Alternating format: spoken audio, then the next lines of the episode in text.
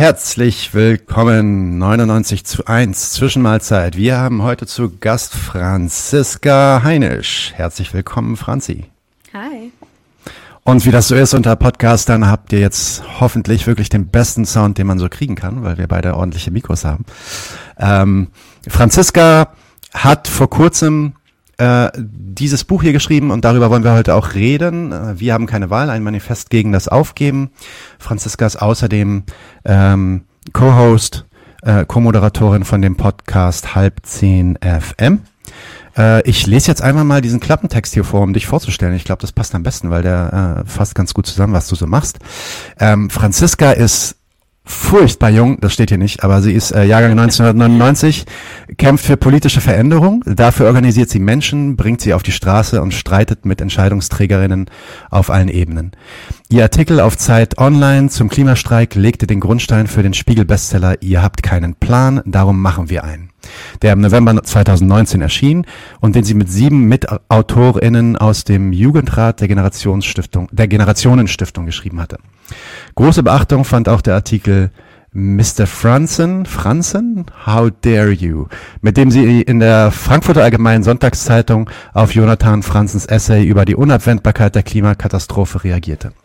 Im Juli 2020 stritt sie in der Zeit mit dem grünen Ministerpräsidenten Winfried Kretschmann über soziale und ökologische Wirtschaftspolitik. Und im Herbst 2020 war sie Mitbegründerin der Organisation Justice is Global Europe. Ähm, Franziska Heinisch studiert außerdem Jura und lebt in Berlin. Eigentlich hätten wir dich auch ins Studio einladen müssen, aber heute hatten wir leider keinen Zugriff aufs Studio. Vielleicht das nächste Mal dann. Herzlich willkommen, Franzi. Hi. Wow, es ist unangenehm, wenn man so einen Klappentext vorliest. Das hatte ich nicht antizipiert. Eieiei. möchtest, möchtest du irgendwas korrigieren oder hinzufügen oder ähm, fehlt vielleicht was Wichtiges? Nee, also ich, es klingt natürlich wahnsinnig süß. Ne? Man, es ist ja so ein Werbetext ähm, und man kann sich immer bedingt damit assoziieren, aber ich glaube, ähm, ist schon ganz gut. Im Wesentlichen schreibe ich, pöbel ich, mache ich politische Dinge und zwischendurch, genau, spreche ich in Podcast-Mikro. Es fasst schon ganz gut zusammen. Pöbeln finde ich gut. Pöbeln finde ich gut. Äh, das äh, passt zu unserem Mut. Ähm, ja, der Jahrgang ist natürlich krass. 1999, du bist schon so extrem aktiv mit, äh, wie alt bist du, 23? Dann bist du quasi zwei Jahre jünger als ich. Ja, 21 Na, sogar. Nein. Jetzt hat sie die Zahl auch noch zerschossen. Moment. No, no, oh mein Gott, 22, 21 sogar, meine Güte. Okay, jetzt bin ich deprimiert. Alles klar. Gut, mit äh, ich will gar nicht wissen, was ich mit 21 gemacht habe, allerdings nicht so viel Kram wie du.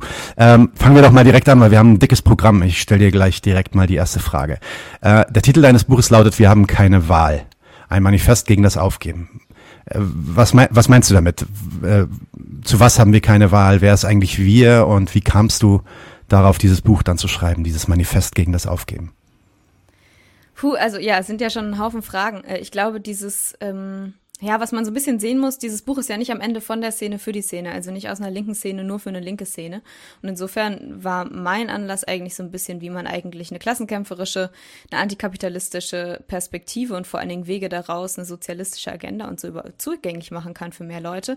Äh, wo haben wir keine Wahl? Naja, ich glaube letztendlich äh, haben wir natürlich keine Wahl, in dem Sinne, dass wir nicht aus den gesellschaftlichen, aus den kapitalistischen Verhältnissen rauskommen. Also wir sind in ein System verstrickt, wo wir ausgebeutet werden, wo Mensch und Natur ausgebeutet werden, ähm, wo existenzielle Krisen immer weiter existieren und zunehmen werden, wenn wir eben nicht aus diesem System rauskommen. Wir haben keine andere Wahl, als Krisen zu bekämpfen, aber wir haben eben auch keine andere Wahl und das, glaube ich, ist so das, was beim Buch dann, weiß ich nicht, so ein bisschen dahinter steckt, eher als irgendwie klassenkämpferische kapitalistische, ähm, antikapitalistische Kämpfe zu führen und äh, immer neue Strategien dagegen zu suchen so. Und letztendlich glaube ich aber das Zweite, dieses Manifest gegen das Aufgeben ist so ein bisschen, ähm, was haben wir denn zu gewinnen? Also bei bei den Krisen, da ist irgendwie eine Analyse recht easy und irgendwie, warum gibt es die Krise und oh, ist es alles so schlimm? Aber die Frage ist ja, wie kommen wir da raus? Und ich finde insgesamt und auch seitens der Linken ähm, im Sinne der politischen Linken fehlt manchmal irgendwie einfach so eine, so eine Perspektive von, wie es denn gehen kann. Und das war so ein bisschen der Versuch mit dem Buch. Diese Wir sind am Ende, die passt ja ganz gut hier, so 99, vielleicht 99,9 Prozent. Ähm, man könnte jetzt ganz marxistisch sagen, eben die, die nicht die Produktionsmittel haben, ne? Und äh, die irgendwie ausgebeutet werden. Und ähm, ich glaube halt, die Frage ist auch, wie lässt man ein Wir entstehen, wo Leute sich mit assoziieren und ich hoffe, dass das Buch das ein bisschen leisten kann. Insofern ist das Wir, glaube ich, in Progress in dem Buch. Und es soll eine Einladung sein und irgendwie, ja, Leute mehr andocken auch an, an eine linke Analyse und auch an linke Wege in die Zukunft. Und insofern ist es vielleicht, ähm, ich meine, man kann ja die Widersprüche leben, es erscheint, es ist bei Random House erschienen, ne? Ähm, so ein bisschen was, was sich rauswendet aus dem unmittelbaren Umfeld, so den Bubbles, die man sowieso schon immer um sich hat, immer liest, immer rezipiert. Ja, weil ich am Ende glaube, so es kann ja auch nicht nur dabei bleiben, dass Linke für Linke schreiben, Linke in linken Verlagen. Und ähm, insofern, das ist irgendwie, wie dieses Buch entstanden ist. Und vielleicht erklärt das Titel, Untertitel den ganzen Pathos darin so ein bisschen. Ähm, ja. Okay, super. Ja, ja. Für mir hat es auf jeden Fall äh, erklärt und ich will auch nochmal sagen, dass alle Leute, die gerade zuschauen, wenn ihr dann noch Fragen habt und eventuell dann noch was offen bleibt, dann könnt ihr gerne in dem Chat Fragen stellen und ähm, ja, wir nehmen uns derer an, wenn sie dann irgendwie passen. Manchmal ist es zeitlich schwierig, deswegen seid nicht böse, wenn es mal nicht klappt. Ähm, Franziska, in deinem ersten Kapitel widmest du dich dann direkt einer sehr ausführlichen Diskussion über den Klimawandel. Dieses Thema, das zieht sich dann auch so eigentlich durch dein gesamtes Buch hindurch, wie so ein roter Faden. Ähm, warum, äh, warum ist der Klimawandel und die bereits anstehenden oder, oder eigentlich bereits laufenden Katastrophen, äh, Klimakatastrophen so zentral für deine Betrachtung in diesem Buch? Ja, es war, also Klimakrise ist natürlich irgendwie der Anlass, ist vor allen Dingen ja das Thema, was in den letzten Jahren auch wahnsinnig viele Menschen politisiert hat, auf die Straße gebracht hat. Es wird immer und überall diskutiert, aber ich finde sehr, sehr häufig eben verharmlost und losgelöst von tatsächlich den systemischen Ursprüngen und auch dem Ausmaß, das dieses Thema annimmt. Also dann spricht man gerne mal über einen CO2-Preis irgendwie oder über ähm, Biodiversität oder so. Und das sind auch alles, das sind auch alles Teile dieser Krise. Aber letztendlich ist die Ökologiekrise oder sind die verschiedenen Ökologiekrisen eine Systemkrise und bündeln ganz viele Fragen.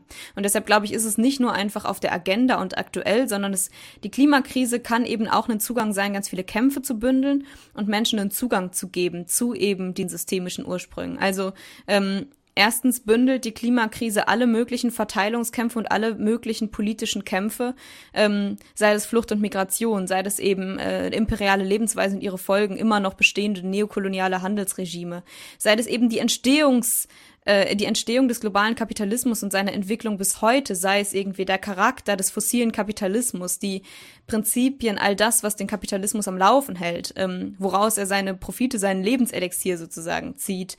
Ähm, es bietet Zugang zu so dieser wahnsinnigen hegemonialen Kraft, die dieses System, aber auch die ganzen Narrative, die mit ihm kommen, haben. Und letztendlich, und das finde ich, ist halt wahnsinnig unterschätzt, ähm, und viel zu wenig besprochen, noch seitens ähm, auch linker Menschen. Es ist eine Überlebensfrage für die globale arbeitende Klasse. Also so hat zum Beispiel Matt Huber ähm, so formuliert, das stammt gar nicht unbedingt von mir.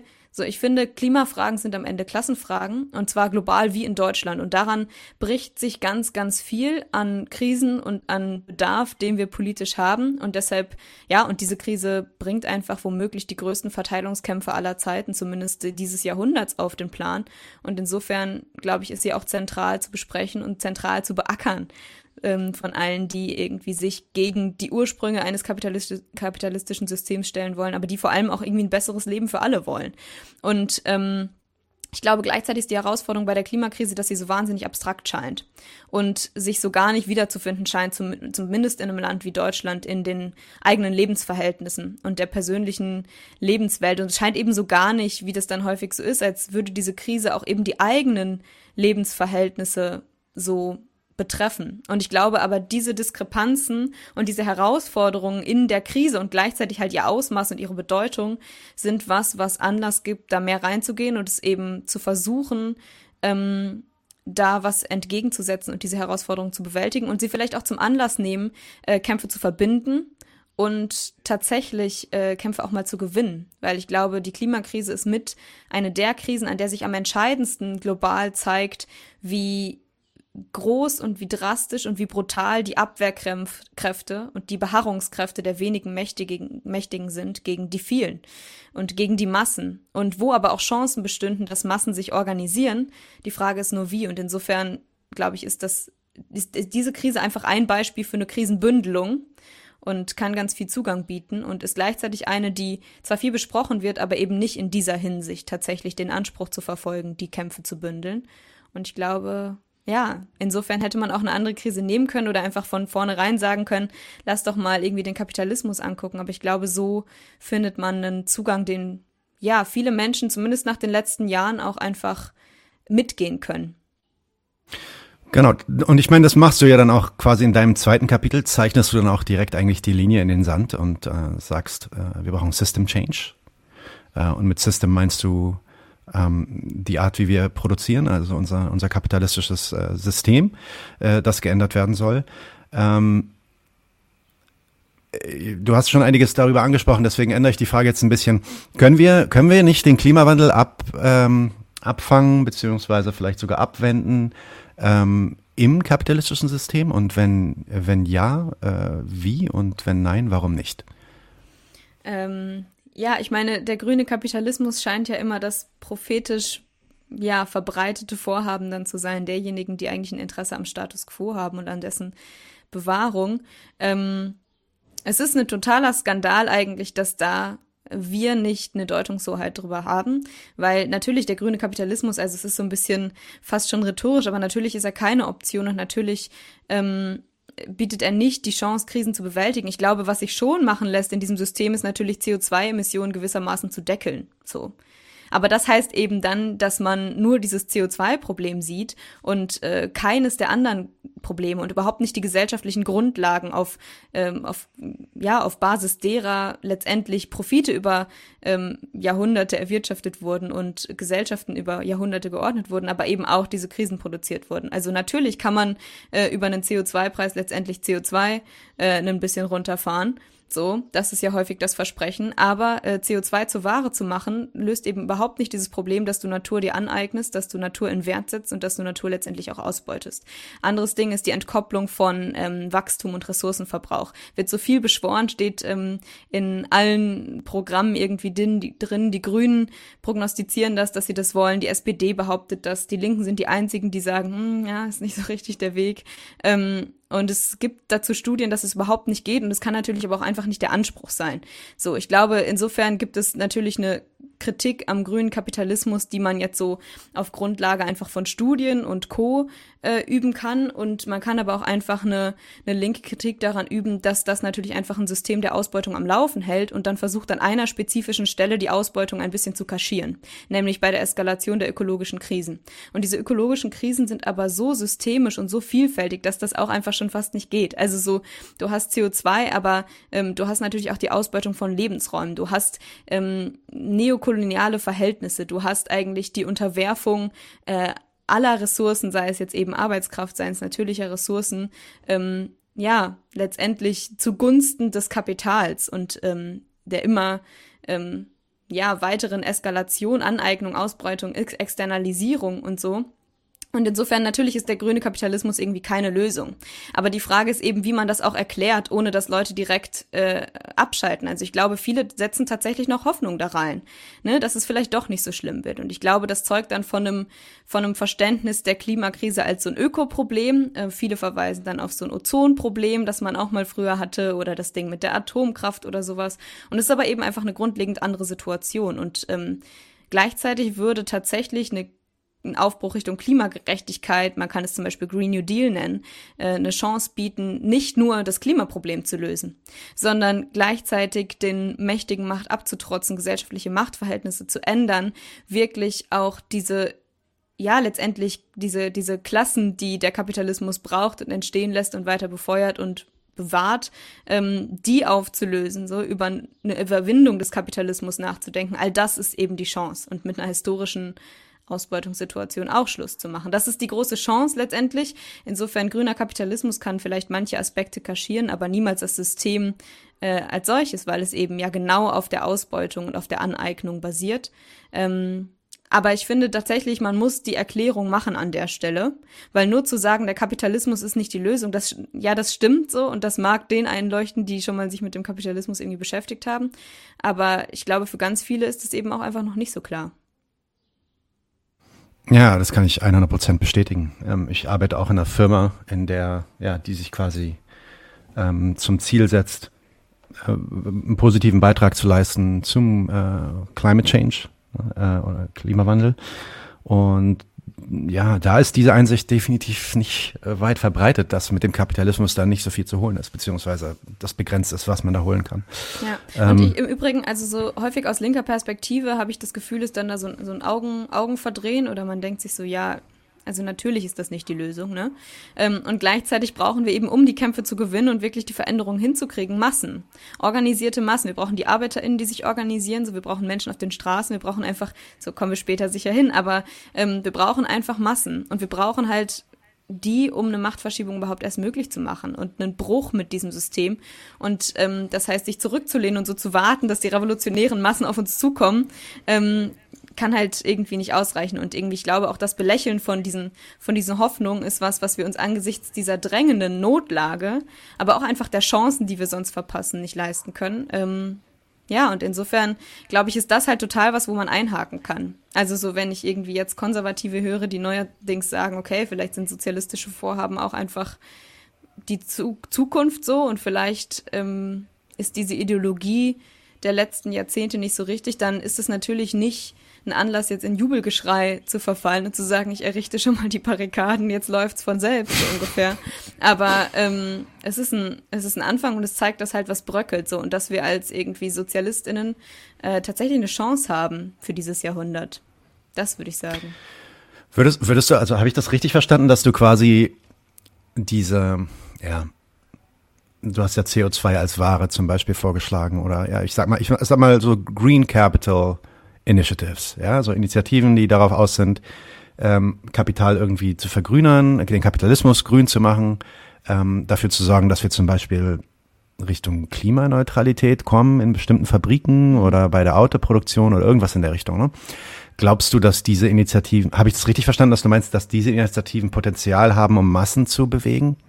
Ähm, also wenn man sich diese Initiativen ähnlich wie zum Beispiel, weiß ich nicht, Deutsche Wohnen enteignen, schreibst du die auf die Flagge und ähm, damit kannst du Massen bewegen. Kann man, kann man, kann man das ähnlich verstehen? Nein, Oder nein, auf, äh, auf siehst du das Fall, anders? Nein, im Gegenteil. Also Im Gegenteil, glaube, okay, sie, alles klar. Natürlich, sie, sie, kaschieren, sie, kaschieren, sie kaschieren dieses System und das ist das, was irgendwie angeboten wird von von, von Eliten-Establishment, wie man es denn auch immer nennen will, von KapitalistInnen, ähm, dann machen wir halt grünes Kapital, dann ist doch super, dann läuft das Ganze weiter, aber eben sozusagen in gegenläufige Richtung, gegen den Ressourcenverbrauch und für die Natur. So ist ja die Logik, die sie versuchen zu verkaufen. So, und das muss man natürlich einfach als auch Gegenstrategie und Strategie von GegnerInnen sehen.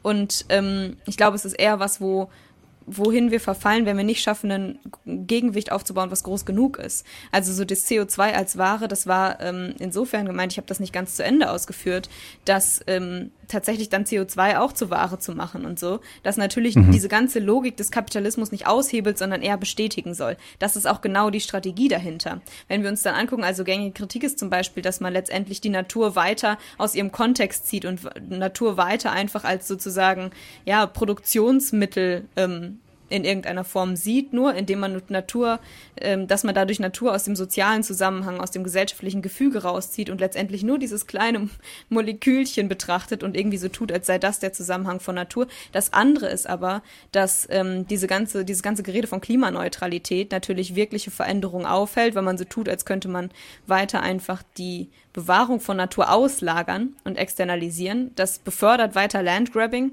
ähm, vor allen Dingen in Teilen des globalen Südens so. Und es erhält einfach globale Machtverhältnisse aufrecht. Und das nicht mal besonders, äh, so besonders langfristig. Also es ist eine Strategie des Kapitals und das ist die äh, Art und Weise, wie wir gerade Politik machen. Das ist aber auch spannenderweise ja das, worüber auch linkere Parteien im Wahlkampf dann sprechen ähm, und worauf sie sich als maßgebliche Debatten einlassen. Insofern glaube ich, gerade ist es das, worüber wir diskutieren und es ist ein Skandal, weil es ist natürlich genau das Gegenteil von dem, was passieren müsste.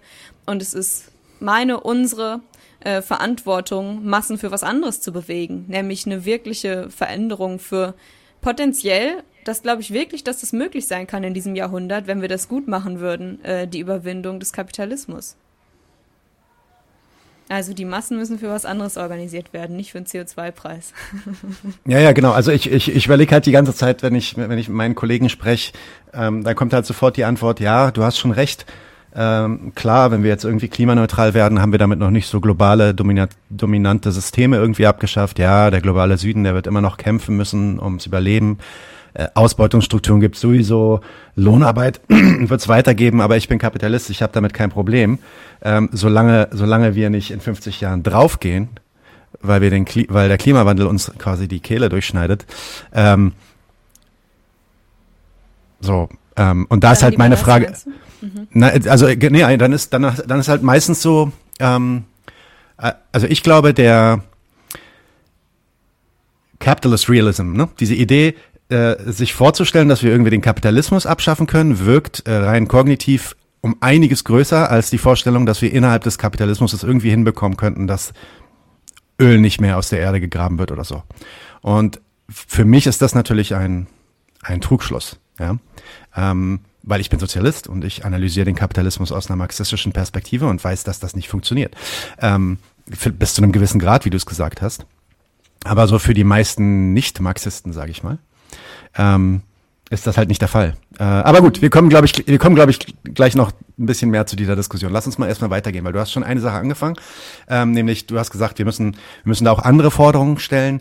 Ähm, in deinem in deinem Buch gehst du dann in den nächsten Kapitel, äh, in dem dritten Kapitel ist es, glaube ich, dann auch speziell auf so all die Forderungen ein, die man, die man in so einem Programm, in einem linken Programm eigentlich stellen könnte. Da, da kommen so einige Forderungen ähm, ja, zutage, die heute eigentlich auch schon im, im Diskurs sind, also Kohleausstieg bis 2030, Einstellung von Subventionen und Investitionen für fossile Energien, Abkehr vom Auto oder eben auch, wie du es schon gesagt hast, der Green New Deal. Ne? Dann gehst du auch auf so Forderungen ein, die kommen nicht so richtig, die sind noch nicht so richtig im Mainstream angekommen. Ähm, also wir kennen die natürlich, Koops, also so Genossenschaften, Arbeitergenossenschaften, Kooperativen, Arbeitszeitverkürzungen, staatliche Jobgarantien, ähm, globale Green Card, also quasi die Idee Borderless ähm, Nations quasi so in der Richtung. Ähm, was mich dann interessiert hat, als ich das Buch gelesen habe, ist, wie kommen, wie kommen, wie kommen wir da eigentlich zusammen zu einem, einem Programm, beziehungsweise wie können wir diese Forderungen, die du da auflistest, also einige, ja, vielleicht ein Dutzend oder so, ähm, in deinem Kopf, wenn du dir, wenn du dir den Change vorstellst, den du erreichen willst, wie würde das passieren? Wie kommen wir da hin? Und äh, welche Forderungen müssen wir zum Beispiel als erstes stellen und welche dann erst später und mit welchen ziehen wir jetzt in den Kampf und äh, mit welchen ziehen wir erst dann in den Kampf, wenn wir was gewonnen oder was verloren haben? Ja, ich glaube, dass das Ganze kommt schon zusammen zu einem Programm insofern, dass es ja so ein bisschen auch so eine Eskalations ähm, Mechanik vielleicht verfolgt. Also wir kennen die Kohleausstiegforderung, wir kennen diese Subventionsforderung, aber letztendlich ändern die ja nichts an den Machtverhältnissen. So, sie brechen nicht mit einem System. Ähm, und vor allen Dingen beantworten sie auch nicht für Leute, okay, aber wie löst tatsächlich dieses Programm Probleme. Und ich glaube halt, einen, einen Green New Deal, ähm, ein sozialistischer, man muss da ja auch unterscheiden. Es gibt ja verschiedene Formen von Green New Deal und dieser Begriff wird ja auch ähm, gerne von allen möglichen verwendet. Ich glaube, da muss es dann halt eben um Arbeitsbedingungen gehen, um sichere Arbeit. Da muss es irgendwie um äh, Daseinsvorge, um Wohlstand für alle gehen. Es muss um eine Demokratisierung der Wirtschaft gehen, um tatsächlich äh, Machtverhältnisse zu, zu verschieben und äh, eine Alternative aufzubauen und eine Alternative zum kapitalistischen System vor allem. Ähm, ich glaube, insofern ähm, ist das Ganze schon ein Programm. Ich würde so also man kann natürlich jetzt irgendwie nummerieren. Ich glaube, ein Kohleausstieg und ähm, dieses Ende der Subvention, das ist natürlich irgendwie das naheliegendste und wahrscheinlichste jetzt aktuell. Aber ich glaube halt, dass ähm, wir von aus einer linken und aus einer sozialistischen Perspektive uns eher darauf fokussieren sollten, tatsächlich sowas wie eine Jobgarantie unterzubringen, dass wir gucken können, wie Strukturwandel tatsächlich hier gelingen kann. Also zum Beispiel mit Transformationsräten, ähm, zum Beispiel indem ähm, es diese Jobgarantie gibt, zum Beispiel indem wir Schlüsselindustrien vergesellschaften und Menschen dadurch garantieren können, dass sie ähm, auch morgen noch irgendwie einen guten Job haben, indem wir all diese Dinge anpacken. Ich glaube, so am Strukturwandel und an so den Regionen bricht sich ganz viel. Ähm, das ist einfach was, ja, was gebündelt angegangen werden kann. Und ich glaube, was auch nur gebündelt funktioniert. Ich glaube aber, dass wir den Mut haben sollten, das zu machen. Und wenn wir uns jetzt gerade angucken, auch wie die, wie Deutsche Wohnen und Co. enteignen eben ähm, für Euphorie gesorgt hat bei ganz, ganz vielen, auch irgendwie die Option aufgemacht hat bei ganz, ganz vielen, erst, dass es überhaupt geht, dass man Wohnraum vergesellschaftet und so, dann macht das doch eher Hoffnung, als dass es irgendwie, ähm, ja, hoffnungsloser macht und einem irgendwie Angst macht, dass das alles nicht klappen könnte. Ich glaube tatsächlich, so gebündelt muss der Green New Deal als Programm stehen. Es hilft jetzt nicht so mit einer Forderung oder so auf den Plan zu treten. Wir müssen aber einfach auch sehen, dass ähm, ja, so wir wahrscheinlich gerade noch nicht genug Macht haben, um das jetzt eins nach dem anderen so umzusetzen. Deshalb, ähm, das ist dann, würde ich sagen, eher eine strategische Frage, die in der Klimagerechtigkeitsbewegung, vor allen Dingen in den linkeren Teilen der Klimagerechtigkeitsbewegung, auch noch in Progress ist und noch in Entwicklung ist, so wo man tatsächlich reingehen kann und wo jetzt tatsächlich große Chancen sind, auch was äh, zu erreichen letztendlich. Du hast ja auch schon über Gegner gesprochen und ich glaube, das ist ja dann im Ende ist das ja auch eigentlich der zentrale Punkt, weil wo wir eigentlich hinkommen ist, dass äh, wir irgendwann, wenn wir das System verändern wollen, ähm, einer Macht gegenüberstehen, die halt gegenwärtig zumindest mehr oder minder die Zügel in, die Hand, in der Hand hält. Ähm, und auch was die Machtverhältnisse und Dimensionen angeht, einfach in einer ganz anderen Liga spielt als, als ja, sage ich mal, die Linke oder überhaupt die, ähm, die, die, die Arbeiterklasse vielleicht, ja.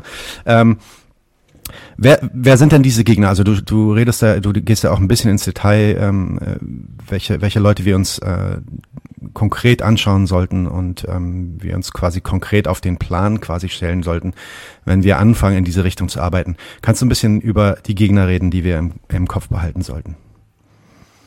Ja, ist richtig. Also ich nenne im Buch ein paar ähm, so als Beispiel und auch so ein paar Kategorien und ähm, führe so ein bisschen aus, was deren Strategien sind. Also wir haben da natürlich große fossile Konzerne. Beispielsweise haben wir so Exxon und Shell. Wir haben aber natürlich auch sowas wie BlackRock. Ähm, all diese Dinge. Wir haben Philanthropen, die dann, äh, also einen Jeff Bezos, einen äh, Bill Gates oder so, die dann so tun, als seien sie irgendwie die Heilsbringer jetzt, die aber natürlich einfach auch auf der ähm, falschen Seite stehen, so ganz natürlicherweise. Wir haben einen Haufen neoliberaler Thinktanks, die wahnsinnig effektive und gute Arbeit machen. In Deutschland sei zum Beispiel mal genannt die INSM, gute Arbeit im Sinne von ähm, dass sie tatsächlich schaffen, guten, einen großen Einfluss zu gewinnen. Ähm, wir haben das Heartland Institute und solche, solche Organisationen in den USA, die einfach ähm, ja, tatsächlich effektiv gearbeitet haben über die letzten Jahrzehnte. Exxon und Shell gehören zu den ersten, die Studien in Auftrag gegeben haben zur Klimakrise, die dieses ökologische Problem also analysiert haben, äh, haben analysieren lassen, die auch zu dem Schluss gekommen sind, es ist katastrophal und man müsste eigentlich dringend ähm, umschwenken und dann die nächsten Jahrzehnte darauf verwendet haben, Gelder, Expertise und ähm, eben alles, was sie so haben, darauf zu verwenden, möglichst das Leugnen des, der Klimakrise zu streuen. Wir haben ähm, diese Thinktanks, zum Beispiel das Heartland Institute, die erst für die Tabakindustrie ähm, es doch tatsächlich fertig gebracht haben, in tausenden Studien nicht einen Zugang, einen Zusammenhang zwischen äh, Nikotin und Lungenkrebs, zwischen Rauchen und Lungenkrebs herzustellen und dann nach dem nach der Tabakindustrie sich eben der fossilen Industrie gewidmet haben und dort ähnliches äh, ähnliche Arbeit geleistet haben und wir haben die großen Philanthropen oder so Statements von BlackRock wie okay ähm, Investment in fossile Energien lohnt sich nicht mehr, wir ziehen das jetzt ab, wir werden jetzt grün. Oder wir haben eben einen Jeff Bezos, der dann so großzügig irgendwie einen Fonds einrichtet, der dann die Welt retten soll, aber ähm, das natürlich überhaupt nichts ist gegenüber irgendwie der Ausbeutung, die Amazon macht, oder aber auch einfach ähm, ja, dem geringen Maß an Steuern, was Jeff Bezos zahlt und was Amazon überhaupt zahlt. Also so diese Dinge. Warum ich aber die als Einzelne und ihre Strategien aufführe, ist, man kann, man kann natürlich sagen, okay, es bringt jetzt überhaupt nicht, sich auf diese einzelnen Konzerne zu fokussieren, das zu skandalisieren, sondern es ist ja eine systemische Frage.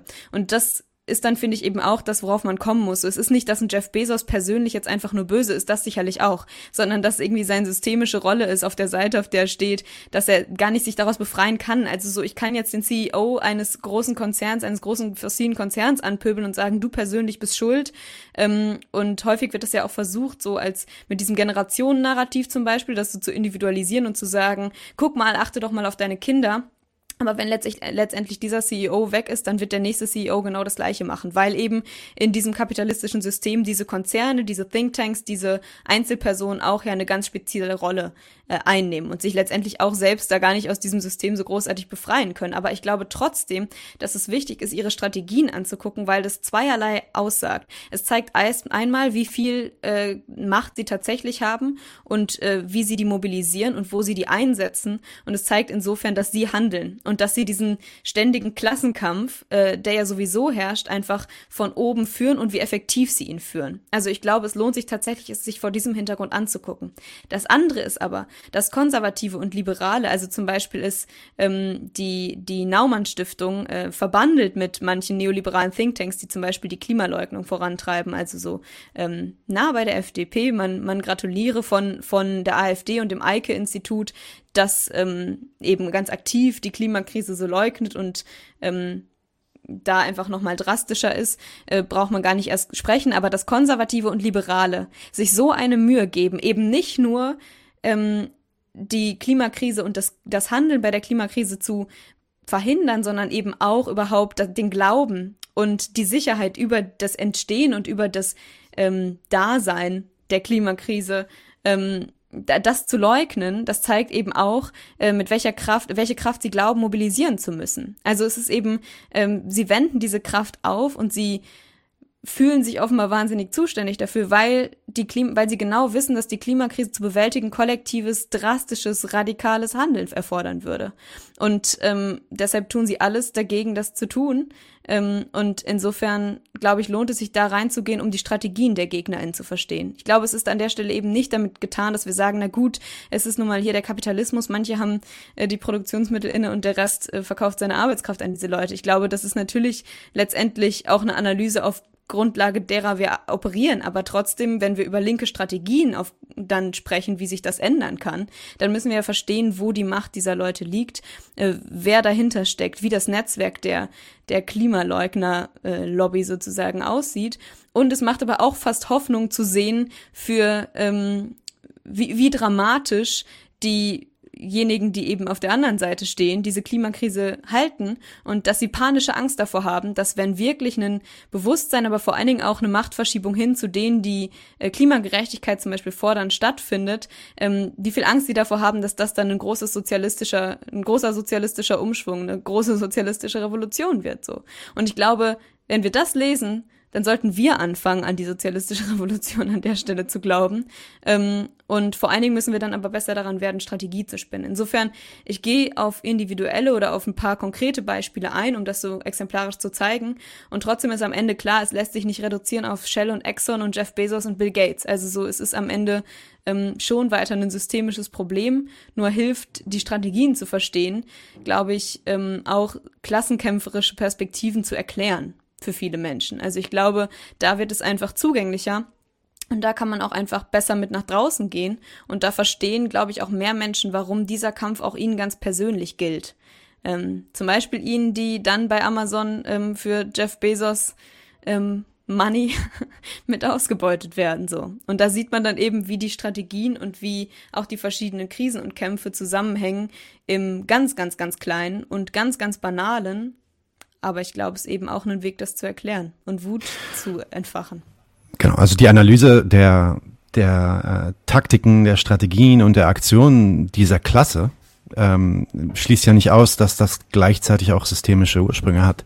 Genau. Äh, sehe ich genauso, haben wir auch schon oft gesagt. Natürlich kannst du äh, und musst du Jeff Bezos dir anschauen und du musst dir auch Amazon anschauen und gucken, was da passiert, weil das ist dann einfach teilweise halt die Klasse, die in ihrem Interesse arbeitet, ne? Die Klasse äh, nicht an sich, sondern die Klasse für sich. Und ähm, zu verstehen, wie das passiert, ist Voraussetzung dafür, dass wir diese Klasse dann irgendwann angreifen können aus unserer Klasse heraus. Ähm, sehe ich genauso auf jeden Fall. In, in dem nächsten Kapitel fängst du dann an mit ähm, in der Diskussion über die verschiedenen Parteien. Also da gibt es dann so einen Sprung. Also da versuchst du quasi die Idee äh, äh, dir zur Brust zu nehmen, können wir uns aus dieser Krise irgendwie rauswählen. Ja, das ist ja dann auch oft so die Idee, ey, wenn wir bloß die richtige Partei hinbekommen, CDU, die hat der Rezo jetzt schon zerstört, aber vielleicht sind es die Grünen oder vielleicht sind es die Linken oder so, vielleicht sogar die AfD, was weiß ich, ne? Wer auch immer, wer auch immer sowas glauben könnte. Ähm, wie viel Fokus sollten wir als Linke überhaupt auf elektorale Politik, also so Wahlpolitik legen. Ähm, ist, das, ist das besonders wichtig für uns, gerade jetzt, oder sollten wir uns lieber anderen Dingen widmen?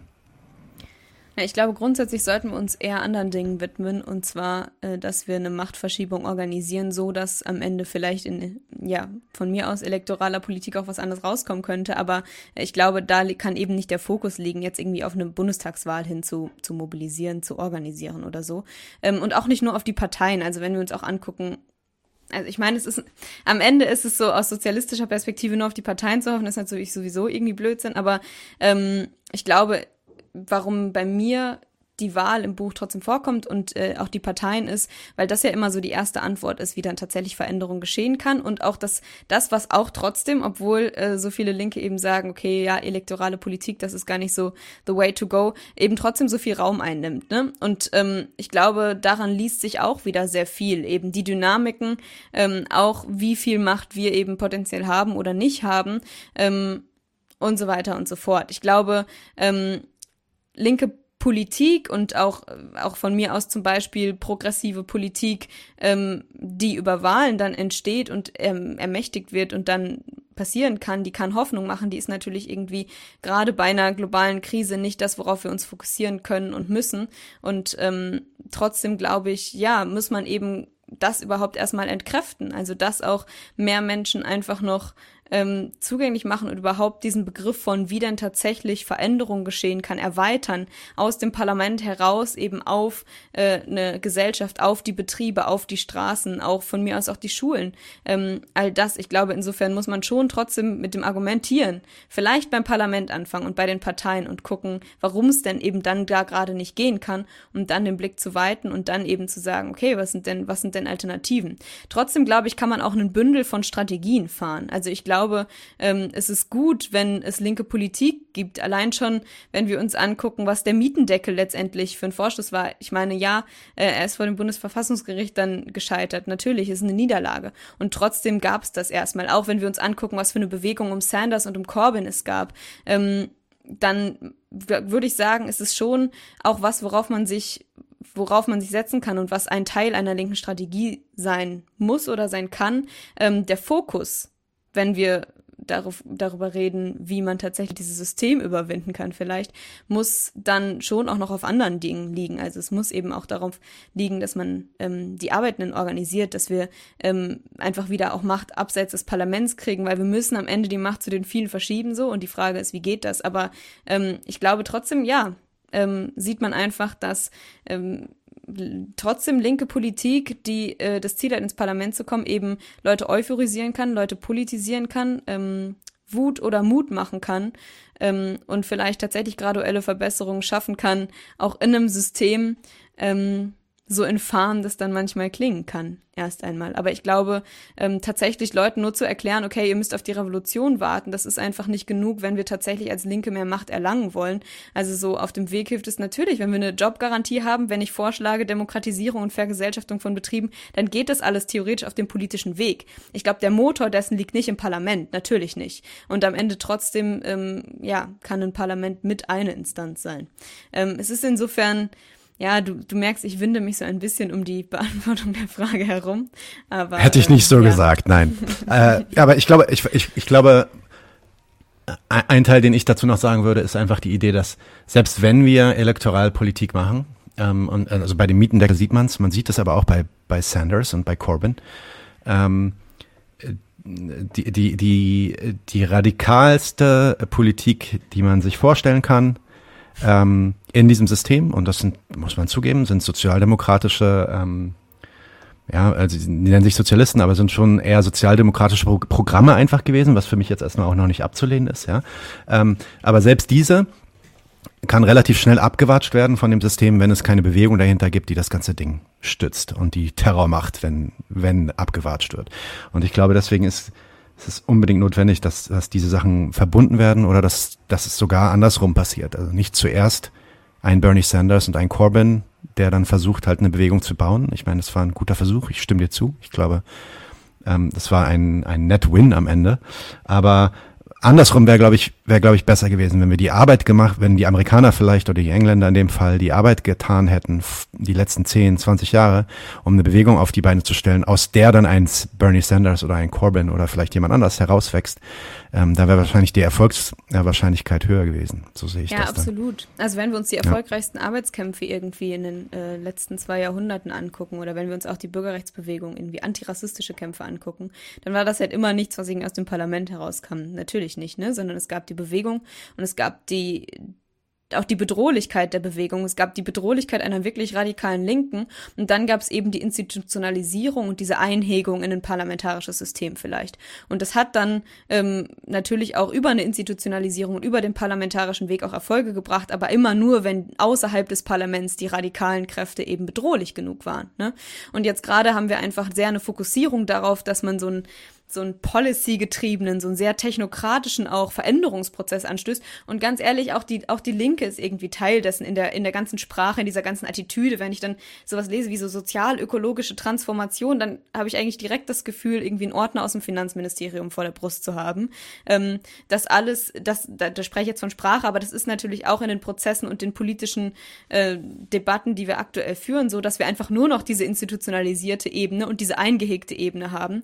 Ähm, wo ich dann eben auch im Buch äh, ja irgendwie drauf drauf das zusammenfasse als, okay, letztendlich findet da nur Politik der Mitte der vermeintlichen statt. Äh, es findet ähm, nur ein totales Anbiedern an das System statt. Natürlich, ähm, es gibt überhaupt keinen Spielraum für tatsächlich eine Abwendung, zum Beispiel vom, vom Neoliberalismus. Und das ist eben alles damit zusammenhängt auch, dass wir keine richtig starke Bewegung und keine richtige Bedrohlichkeit radikaler Kräfte außerhalb dieser Parlamente haben. Und ähm, dann gab es natürlich auch Versuche zu sagen, okay, dann müssen wir nur die SPD im richtigen Moment übernehmen übernehmen und dann haben wir wieder irgendwie eine linke Kraft. Ich glaube, diese Analogie, die man dann so schnell zu Großbritannien oder so vielleicht zieht, ist in Deutschland auch nicht so easy, weil es eben da auch noch die, die Linke gibt und so. Aber auch insgesamt muss man sagen, ist das ja gescheitert. Und ähm, auch sowas, also ich glaube, Deutsche Wohnen und Co. enteignen macht jetzt, macht jetzt wieder so ein bisschen Hoffnung, dass tatsächlich ein Rumoren entsteht. Und die Bewegung der letzten Jahre, glaube ich, dürfen auch durchaus Hoffnung machen. Aber es ist eben nicht ausreichend, wenn das dann nur bei einer Mobilisierung bleibt, sondern es muss Richtung einer Organisierung kommen. Und es muss eben auch tatsächlich nicht nur so punktuell dahin kommen, dass mal ein Vorstoß kommt, der dann irgendwie bisschen bisschen hoffnungsbringend ist irgendwie in Sachen Veränderung, sondern es, und dann so einen Bumerang-Effekt hat, ne, dass es auch wieder zurückschneidet, sondern es muss wirklich ein, ein Machtaufbau sein. Und ähm, insofern, ja, glaube ich, ist der Fokus, so den ich habe, den ganz viele und ich glaube auch eine junge Linke hat, eher außerhalb der Parteien. Und äh, das ist gut so, aber es reicht eben nicht, dass ähm, ja, also es reicht eben auch nicht, nur den, nur den Blick auf, auf die eigenen Bewegungen zu haben in Sachen Mobilisierung. Ich glaube, das ist ein Fehler dann der Bewegung der letzten Jahrzehnte vielleicht, aber vor allem auch der letzten Jahre, dass man glaubt, so Protest allein wird's reichen und dann findet das eine Spiegelung ähm, in von mir aus einem parlamentarischen System und Parteien. Es braucht eben eine Strategie. Ne? Es braucht eine Strategie, wie man das Parlament nutzen kann. Es braucht Strategien für wie man außerhalb des Parlaments bedrohlicher wird und tatsächlich eine Organisierung schafft, wie man in die Betriebe reinkommt, wie wir Macht für und von ArbeiterInnen äh, erkämpfen. Ähm, und ich glaube, das ist eine umfassende Strategie. Und natürlich ist das alles erstmal außerhalb des Parlaments und es kann dann da reinwirken. Ähm, und dann ist eben die Frage, wie diese Strategien entstehen und wo diese Bewegungen ihre Ursprünge haben und wo sie am erfolgreichsten sein können aktuell. Und darauf haben wir in Deutschland noch nicht so richtig eine Antwort gefunden, würde ich sagen. Yep, absolut. Du redest dann ja auch, also du hast ja jetzt auch schon darüber angefangen zu reden, wie schaffen wir eigentlich dann also Macht? Also wenn es nicht über den Wahlweg geht, äh, du hast da so ein Kapitel, äh, das nennt sich äh, die Anleitung zum Aufstand. Was ist deine Anleitung zum Aufstand? Und kannst du in dem Zug vielleicht auch nochmal ganz kurz erklären, weil ich glaube, die meisten Leute ähm, kennen diese begriffliche Trennung eigentlich gar nicht. Wo ist eigentlich der Unterschied zwischen Mobilisierung und Organisierung? Also wo ist dann dieser ähm, Switch-Moment, den wir, den wir auch brauchen, um mehr Macht zu erlangen. Okay, vielleicht erstmal zu der Unterscheidung, das äh, stammt jetzt nicht unbedingt von mir, das hat zum Beispiel Jane McAlevey ähm, so vorgenommen und ich finde es eine sehr kluge Unterscheidung und sie entscheidet zwischen Advocacy, Mobilisierung und Organisierung als verschiedene politische Strategien. Ähm, Advocacy ist so dieses Ding, was ähm, man, glaube ich, in dieser in diesem Bereich der NGOisierung von Politik sehr kritisieren kann, dass es da eigentlich immer um einen harmlosen Appell an EntscheiderInnen ähm, geht und man irgendwie sagt immer, okay, eigentlich kann die kleine Masse an Leuten, die Macht haben und entscheiden dürfen, so bleiben. Sie muss nur ausgetauscht werden durch bessere, durch bessere Entscheidungen, durch bessere EntscheiderInnen. Aber es ist prinzipiell nicht davon getrieben, dass man eine Konfrontation mit Macht von wenigen Menschen angehen will. Also es ist dieses klassische Ding von, man macht eine Petition so und dann ähm, ja, sollen immer noch die gleichen Leute entscheiden, sie sollen eben nur anders entscheiden. Ähm, das ist was, was man sehr in diesen institutionalisierten Protesten vermeintlichen, ähm, zum Beispiel von NGOs oder so hat. Dann Mobilisierung ist eben was, wo man zwar so die Suggestion von Masse hat, aber eben das nicht letztendlich in eine Organisierung der Masse übergeht. Also du hast in vielen Bewegungen, vielen Protesten einfach, dass du zum Beispiel klassisch dieses Bild von Demos hast, wo dann eine Gruppe von Leuten organisiert und eine Gruppe von Leuten verantwortlich ist ähm, und dann die Masse als Bild oder die Masse als Instrument von, genutzt wird und zum Beispiel indem sie protestiert, indem sie zu einem bestimmten Zeitpunkt auf die Straße geht, indem da Massen auf der Straße sind und dann irgendwie EntscheidungsträgerInnen oder auch Mächtige einfach im Gesamten herausfordert und irgendwie anklagt. Aber das ist immer noch davon getrieben, dass halt wenige Menschen treibende Kräfte sind und du hast halt die Suggestion der Leute, ähm, die dann dahin kommen. Und das bleibt immer so punktuell ein Protest, aber das geht dann nicht wirklich in eine Bedrohlichkeit und auch tatsächlich tatsächlich in einem Machtaufbau übrig, weil eben hinter so Protesten häufig irgendwie ein paar Leute stecken und äh, irgendwann kommt niemand mehr so gefühlt oder es werden immer weniger und dann flacht das ab. Das sehen wir eigentlich in jeder der sogenannten sozialen Bewegungen der letzten Jahre. Und dann hast du eben die Organisierung und das ist was, was ähm, ja wahrscheinlich heute am ehesten bei gewerkschaftlicher Arbeit zu sehen ist und da ähm, würde ich sagen, auch, auch eher nur in Ansätzen, dass du tatsächlich diese Verantwortlichkeit, ähm, ich glaube, man kann es sich am ehesten so mit so Graswurzelnetzwerken oder so vorstellen, dass du diese Verantwortlichkeit tatsächlich erweiterst und tatsächlich nicht sich eine Macht der vielen aufbaut. Du tatsächlich eine Konfrontation mit einem System suchst, was, wo ganz wenige Macht haben und dass es eben darauf hingeht, wirklich, ähm, dass viele Leute Verantwortung haben, dass viele Leute organisieren. Also zum Beispiel immer mehr Menschen anfangen, in ihren Betrieben zu organisieren, immer mehr Menschen anfangen, Mietenkämpfe zu organisieren. Also dass tatsächlich so ein Ding entsteht, was sich weiterträgt und was dann auch Wellen von Protesten schaffen kann und vor allen Dingen, was nicht mehr so leicht einzuhegen ist, was auch von sich weiter eskalieren kann, all diese Dinge. Ich glaube, in dem Moment hast du eine Organisierung, das ist das, wo wir gerade vielleicht in der mh, Klimabewegung zum Beispiel auch an einem Scheideweg stehen fokussiert man sich jetzt auf den parlamentarischen Betrieb, auf so eine Art NGO-Rolle, wo man appelliert, wo man irgendwie immer weiter die gleiche Aktionsform macht, bis sie sich zugegebenermaßen ein bisschen abnutzt, aber wo man einfach immer da ist und so eine symbolische Präsenz hat und so ein symbolisches Korrektiv ist, oder versucht man wirklich an die Machtstellen zu gehen und wirklich zu organisieren. Und das heißt dann eben ähm, in den Betrieben, in den Schulen, auf den Straßen, in eigentlich der gesamten Gesellschaft. Und ich glaube, das ist jetzt, da die Überleitung zu dem, was, was ich konkret im Buch beschreibe, die große große Herausforderung. Wir haben es bei der Klimakrise eben ähm, mit was zu tun, was eine größere Organisierung braucht, als das bislang, bislang war. Und wir müssen vor allen Dingen wieder an Organisierungsgrade rankommen, die es ursprünglich mal gab. Also so, ich glaube, nur noch jede zehnte ähm, arbeitende Person ist in einer Gewerkschaft. Und Gewerkschaften haben wahnsinnig wenig Macht. Auch an Gewerkschaften kann man viel Kritik üben, was eben ähm, ja, so, so hauptamtliche Ebenen und Führungsebenen da angeht, dass es eben auch nicht einfach eine Organisation von vielen ist, wo viele Macht haben und viele Macht aufbauen, sondern auch eben eine sehr institutionalisierte Form. Und äh, ich glaube, insofern müssen wir Alternativen finden, wo früher zum Beispiel die Fabrik war als gemeinsamer Identifikationsort, wo ist das heute? Und ich glaube, ähm, gleichzeitig die Methoden, mit denen äh, Arbeitende sich organisiert haben, schon immer und auch immer noch organisieren, wie hohe Organisierungsgrade erreicht wurden, wie Kämpfe ge gewonnen wurden auch, das sind ja die gleichen. Das ist in, äh, dass Menschen in tiefe Beziehungen kommen, dass sie tatsächlich in ihrer eigenen Erfahrungs- und Lebenswelt ähm, Entsprechungen finden, wo eben die systemische Ebene sich findet, so dass Menschen ähm, wirklich so ja Bildungsarbeit äh, erfahren, dass sie sich irgendwie ähm, anhand der eigenen Bedürfnisse und Wünsche organisieren, aber eben dann auch darüber hinaus gegen ein gesamtes System.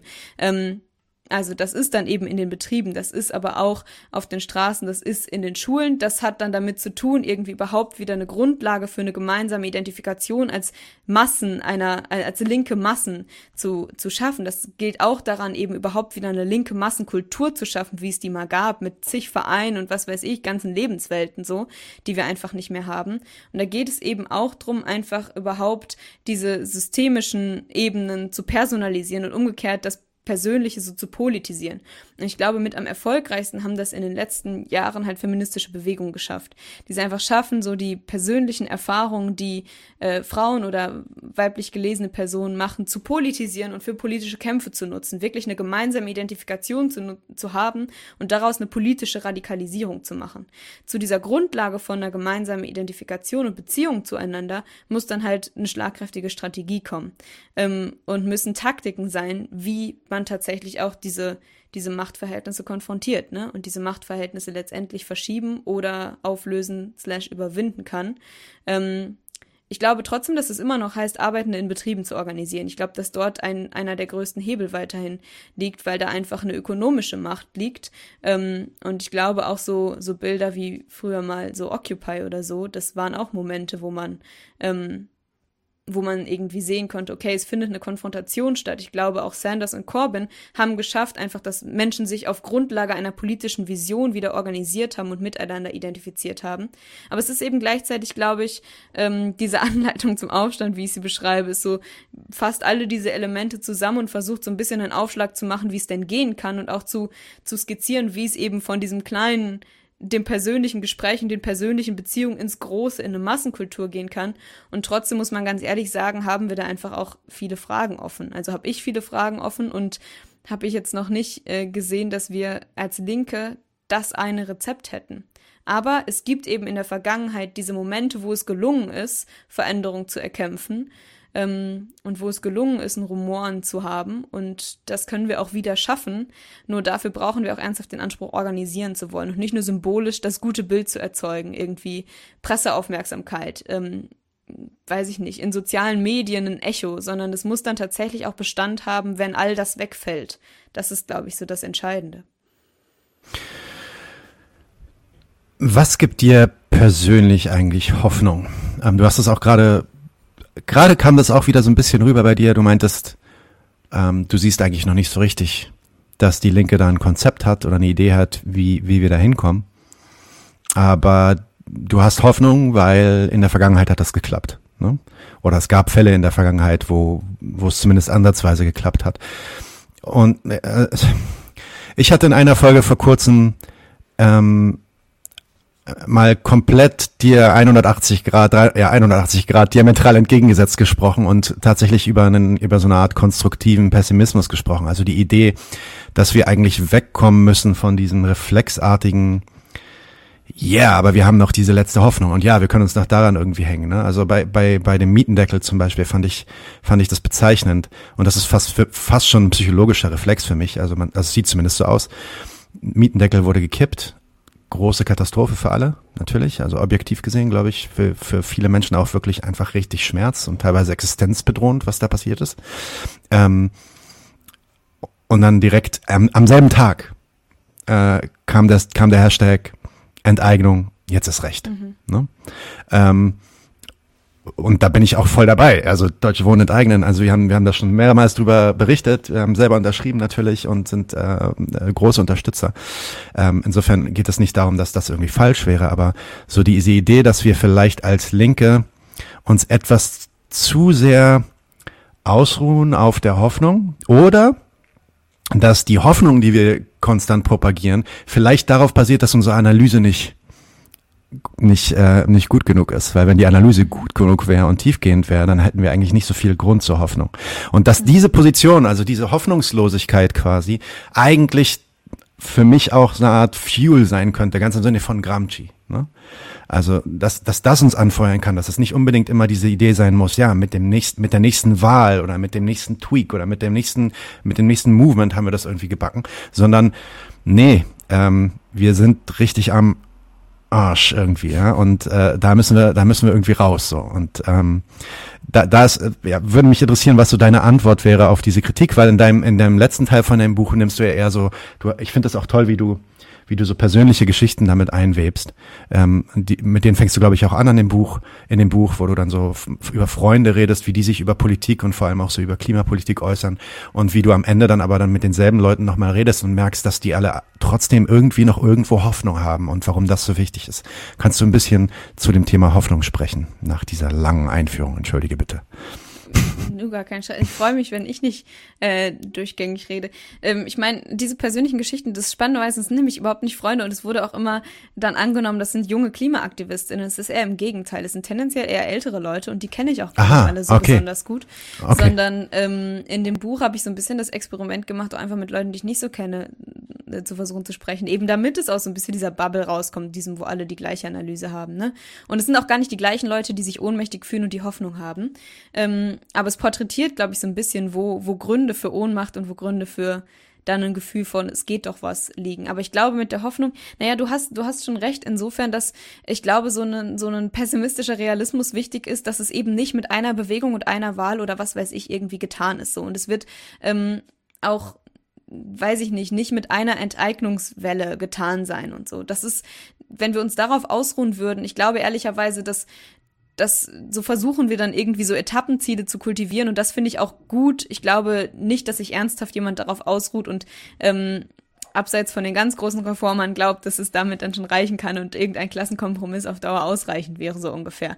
Aber natürlich brauchen wir diesen, ja, vielleicht pessimistischen Realismus, dass äh, natürlich diese Kämpfe immer und immer wieder gefochten werden und dass es nie vorbei ist, so bis äh, tatsächlich wir ja, ne, also so ein tatsächliches sozialistisches Vorhaben vollständig realisiert haben. Also so, da gibt's ganz verschiedene Anfangspunkte, aber am Ende sind wir lange nicht. Ich glaube insofern, ähm, der Weg, den wir vor uns haben, das ist eine Sache, wo wir ähm, einen Realismus haben müssen. Und auch dazu, wie, wo unsere Macht gerade liegt und wie groß sie ist. Und sie ist zugegebenermaßen nicht besonders groß. Und ich glaube auch, dieses reflexhafte jetzt erst recht oder ähm, so, das ist dann ja vielleicht auch eine Flucht in den, in, in den Optimismus. Und ich glaube aber, der Unterschied zwischen dem Optimismus und der Hoffnung ist, dass Hoffnung begründet sein muss und Hoffnung mit, mit einem Agieren verbunden sein kann. Und ich glaube, dann können wir immer Hoffnung haben. Also so, ich meine, ganz im marxischen Sinne, so kommunistisches Manifest, wir haben eine Welt zu gewinnen. So ist es einfach. Ne? Wir haben wahnsinnig viel zu gewinnen. Und dazu müssen wir harte Kämpfe führen. Und Natürlich ist es nicht unbedingt wahnsinnig realistisch, dass wir morgen äh, aufwachen und diese Welt ist eine andere, aber ich glaube auch trotzdem ähm, können wir die Räume sehen und die Perspektiven, die möglich sind. Und zum Beispiel, wenn als Alternative oder im Anschluss an die Niederlage beim Mietendeckel ähm, eine große Vergesellschaftung in Berlin rauskommt, dann war, würde ich einfach sagen, ganz im Organisierungs- und Organizing-Sinne der Mietendeckel ein Vorstoß und eine Belastungsprobe und dann ist vielleicht Deutsche Wohnen Co. enteignen ähm, der Beweis dafür, dass die Belastbarkeit der Gruppierung und der, der Bewegung, die da entstanden ist, dass die höher geworden ist. Und also ich würde da, ich würde da sogar noch, sorry, dass ich kurz ein, einschreite, aber ich würde da sogar noch weitergehen. Ich würde, also wenn ich wenn ich der, der Typ wäre, der den Masterplan schreibt, so, ja, dann hätte ich, hätte ich das, glaube ich, genauso geplant. Dass wir zuerst irgendwie einen Mietendeckel probieren, der wird dann abgewatscht und dann geht's in die Vergesellschaftung. Weil es ist ja fast, es ist ja fast schon so, als ob das, also sind, sind teilweise dann nicht die gleichen Leute, teilweise schon die gleichen Leute. Ähm, äh, der Mietendeckel hat ja seinen Ursprung tatsächlich in, in, in einem SPD-Entwurf. Äh, Aber in einem Versuch, halt eine Bewegung zu bremsen, ne? Exakt, in dem Versuch, die Vergesellschaftungsbewegung da Luft aus den Segel zu nehmen. Und ähm, fast, also hätte eigentlich besser, für, also für die Vergesellschaftung hätte es eigentlich besser gar nicht passieren können. Natürlich ähm, überhaupt nicht das Leid äh, beschwichtigend, was dann äh, damit rumkam in den letzten sechs Monaten. Ähm, ja, entschuldige, ich wollte dich nicht unterbrechen, aber ich wollte bloß sagen, dass da stimme ich dir 100 Prozent zu. Ja? ja. Ähm, diese Sachen müssen auch aufeinander aufbauen. Ja. Und ich glaube, dann ist es eine Hoffnung, wie man strategisch Hoffnung auch kultivieren kann. Und so wie man tatsächlich eine, mit einer Hoffnung und mit auch einer Agenda rauskommen kann aus dieser ständigen Ohnmacht und aus diesem ständigen, so, so einer ständigen Apathie von, es ist doch eigentlich eine viel zu große Aufgabe. So, ja, es hilft alles nichts. Wir, wir müssen das irgendwie machen, ganz pragmatisch. Und ich glaube, da zeigt sich so ein bisschen diese Dramaturgie. Auch bei der Klimabewegung. Ne? Ja, Kohleausstieg 20, 2038 ist zu spät, aber wenn wir letztendlich schaffen würden, die Schlüsselindustrien zu vergesellschaften und dafür sorgen würden, dass das tatsächlich eine demokratisierte, dass das demokratisierte Wirtschaftszweige werden.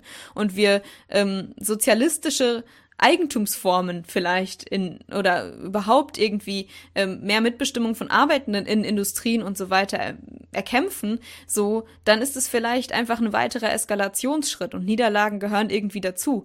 Also ich möchte nicht für eine großartige Hoffnung im Sinne von Romantik ähm, plädieren, dass am Ende alles gut wird und ähm, ja, also der, so der Sozialismus kommt von allein. Ich glaube, das ist schon einfach ein konkreter und harter Kampf und das muss man immer mitnennen und trotzdem gleichzeitig es gibt so viel zu gewinnen und und wir können, können auch Kämpfe gewinnen. Und ich glaube, ein Blick in die Vergangenheit kann so ein bisschen vielleicht Anlass sein, wieder Hoffnung zu gewinnen.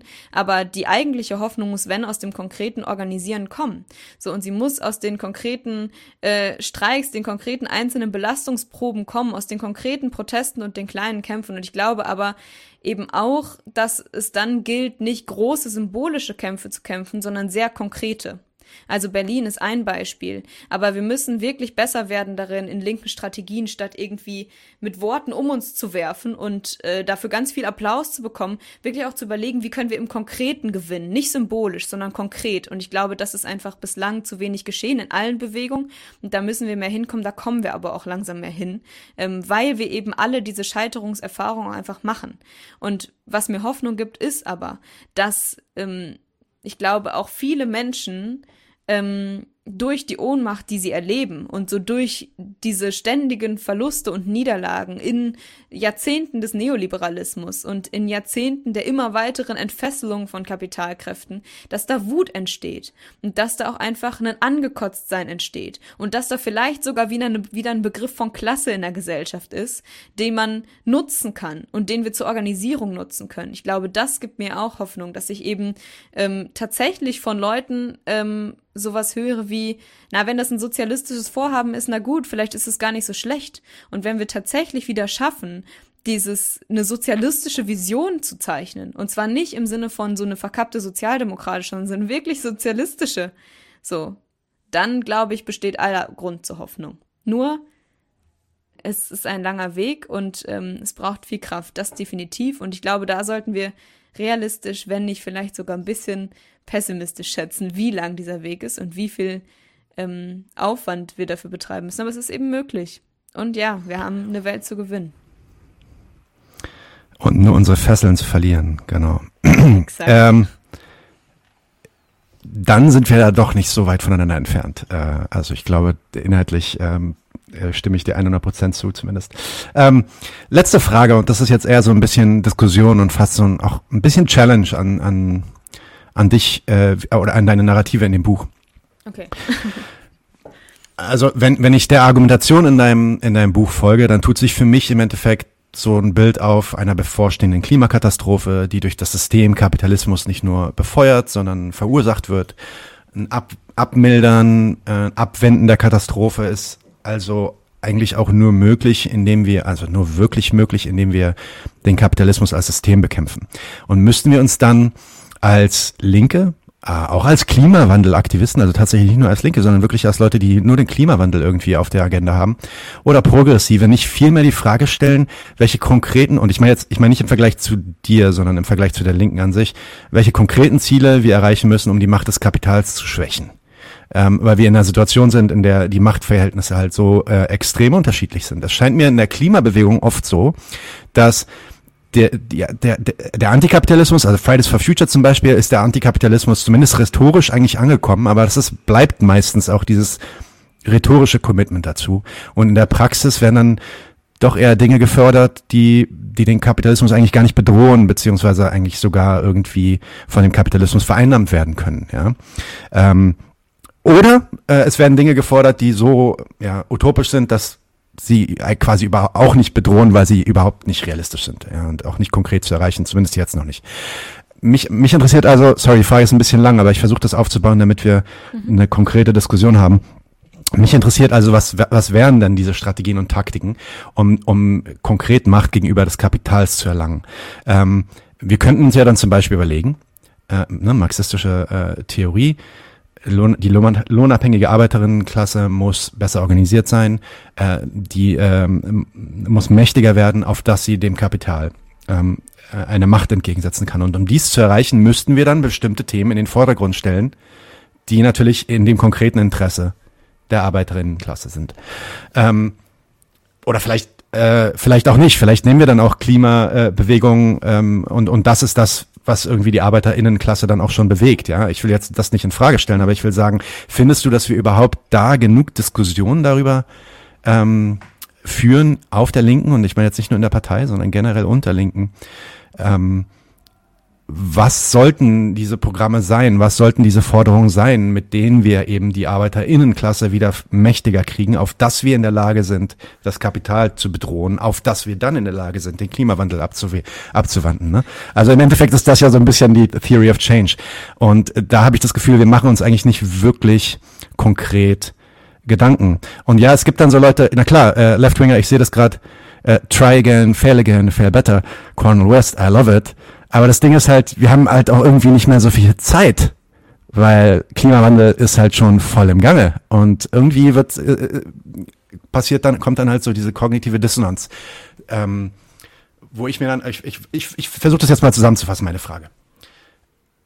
Was äh, nein, glaubst du, wir auf der Linken haben genug Diskussionen darüber, was unsere Taktik sein sollte und was unsere Strategie sein sollte, um eben das zu tun, nämlich das Kapital zu bedrohen?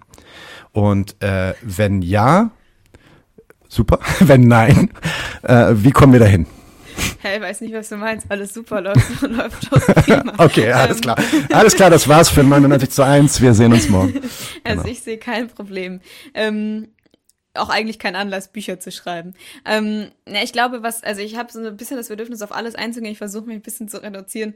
Ähm, ich glaube, was wir in der Klimabewegung beobachten, wie in allen anderen Bewegungen oder wie insgesamt auch so in so, polit in so linkeren Debatten, ist auf der einen Seite dieses Bekenntnis zum Antikapitalismus und in der Rhetorik das System aufmachen und zu sagen, irgendwie System Change, not Climate Change zum Beispiel. So, und dann, ich spreche im Wir, ähm, dann verfallen wir darin, dass wir trotzdem einfach irgendwie fordern, ja, okay, macht eine vernünftige CO2-Bepreisung, ne?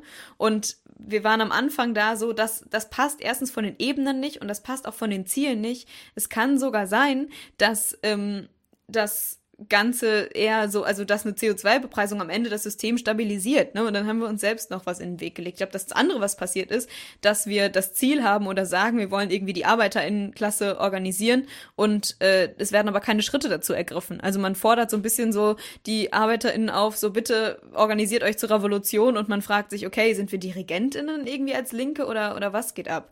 Ähm, und ich glaube, die Antwort ist natürlich so, nein, wir haben uns ich glaube, so, das ist eine Selbstkritik, ne? Es ist nicht, dass ich jetzt auf eine Linke pöbeln will, sondern ich schließe mich da ganz bewusst mit ein und irgendwie auch alle ja, Gruppen, in denen ich äh, organisiert war oder bin. So ist es häufig so, dass man sich ganz viele Gedanken macht über ein Narrativ und über die Analyse und so und dann eben fehlt es tatsächlich an konkreten Strategien.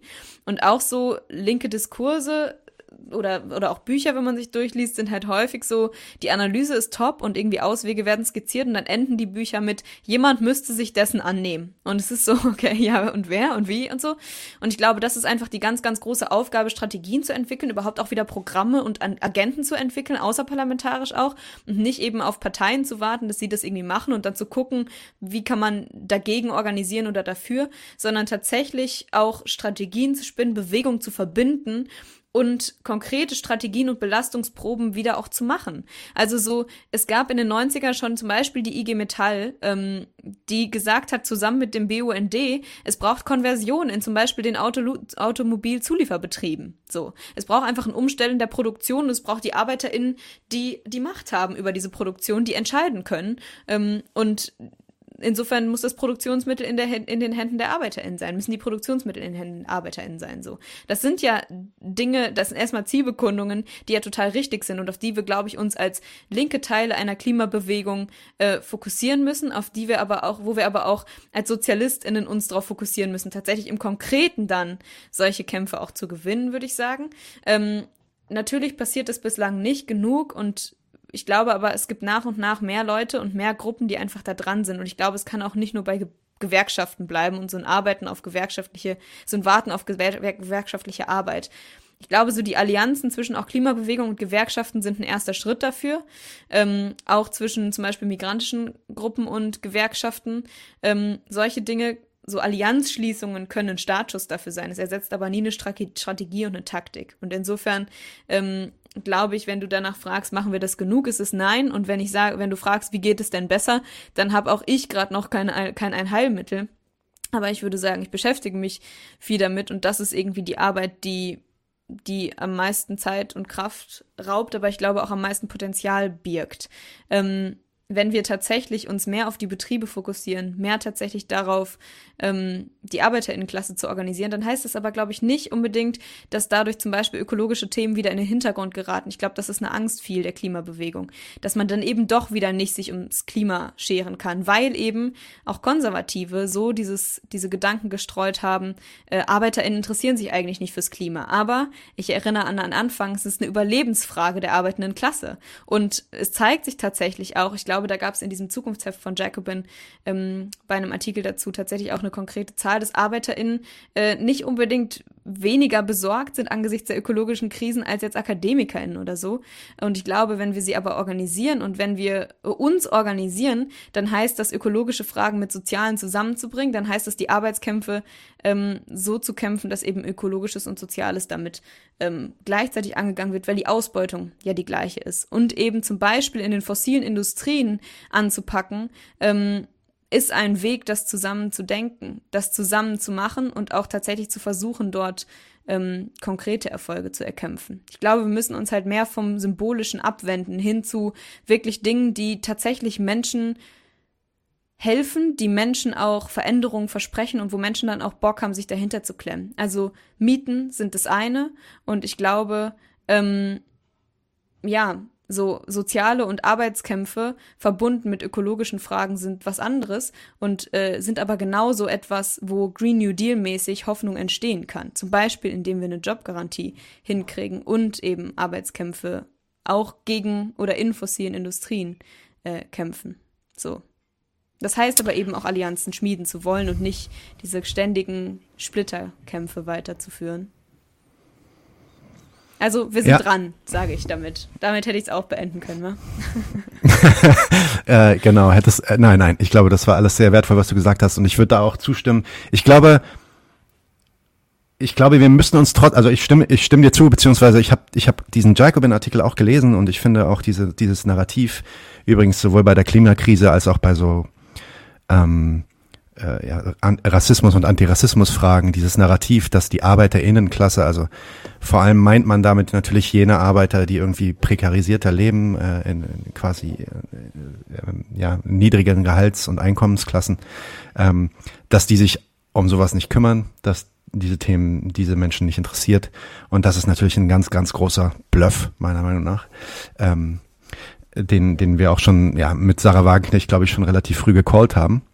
Ähm, aber ich denke trotzdem, dass wir uns, dass wir uns, dass auch die Klimabewegung sich eigentlich Gedanken anfangen müsste, Gedanken zu machen, was das Messaging angeht. Mhm. Und inwiefern, inwiefern, inwiefern vielleicht bestimmte ähm, bestimmte Inhalte und Forderungen der Klimabewegung selbst für den ja, für, für, für die nahe Zukunft, also jetzt in, in der nächsten Initiative vielleicht in, tatsächlich in den Hintergrund treten müssen, bevor erstmal bestimmte andere Dinge innerhalb der, zum Beispiel, der höhere, höhere Organisierungsgrad in der, ähm, in den Gewerkschaften ähm, erreicht ist. Ne? Und natürlich kann man dann, so wie du das auch machst, und ich finde, du machst es exzellent in diesem Buch, ich zeige das nochmal rein, Franziska Heinisch, wir haben keine Wahl, ein Manifest gegen das Aufgeben, weil jemand danach gefragt hat.